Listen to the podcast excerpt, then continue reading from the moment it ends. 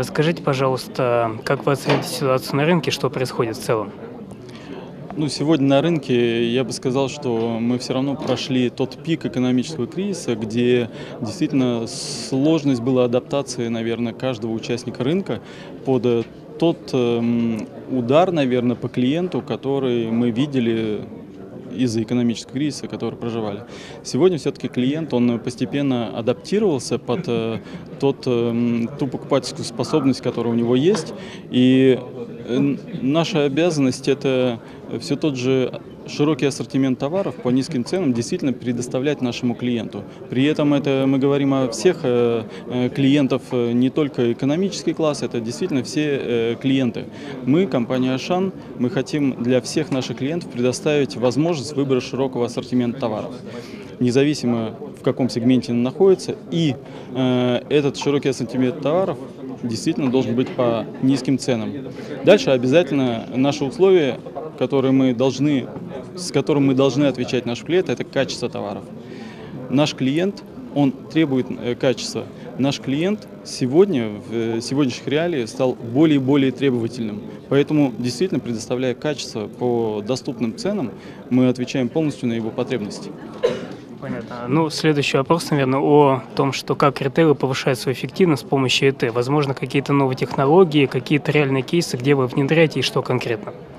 Сегодня, если говорить про нашу компанию, про Ашан России, но одни из э, больших проектов, которые э, как раз сейчас мы переживаем, это, во-первых, строительство логистического центра. Мы действительно хотим построить хороший инновационный логистический центр. Для чего? Для того, чтобы увеличить свою производительность труда, для того, чтобы найти ту эффективность, которую мы могли бы еще больше инвестировать в цену и, соответственно, чтобы цены были и оставались доступными. Второй пример, с которым могу поделиться, это строительство завода в Тамбове, мясоперерабатывающий завод, э, который, опять же, с одной стороны, подразумевает э, налаживание связи с э, фермерскими хозяйствами, чтобы получить мясо, поставить его на, на заводе на, на переработку и доставить на наши полки, в наши магазины качественный и доступный товар. Если мы говорим об IT-решениях, то, конечно же, тот же э, развитие электронной торговли, оно обязывает нас в любом случае смотреть по-другому на наши IT-системы.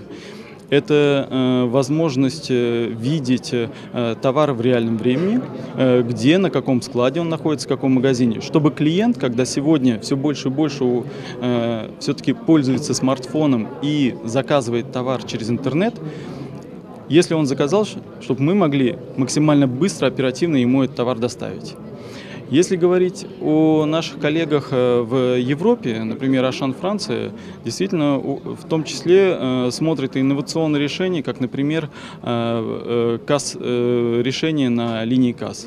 Это как эм, еще больше облегчить, с одной стороны, покупку товара, но на самом деле, наверное, нужно облегчить в том числе и поиск товара внутри магазина в течение покупки.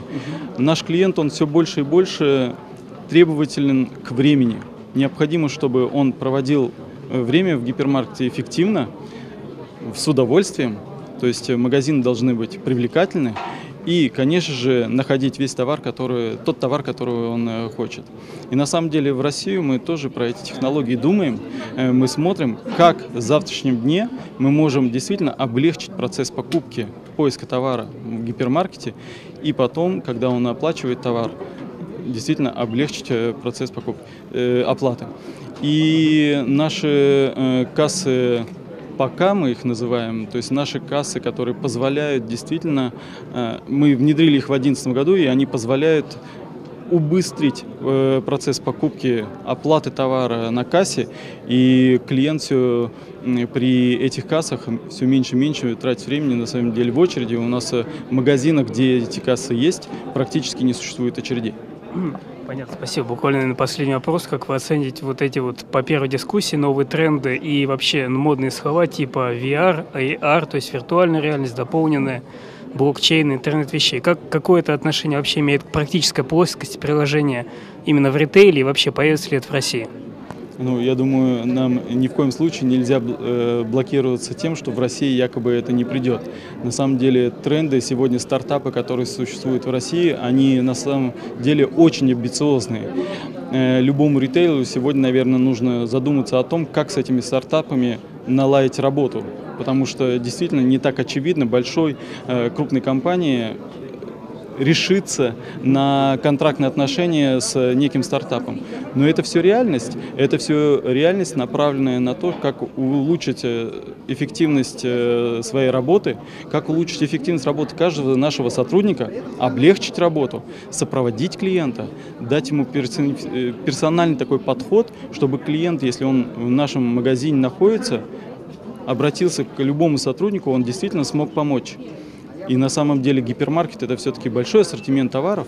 Это не так очевидно, чтобы ваш сотрудник, наш сотрудник, знал все. Поэтому какими средствами мы его снабдим, чтобы он действительно смог должным образом проконсультировать клиента, чтобы он, ну, во-первых, нашел товар и остался, конечно, доволен от визита в Ашан.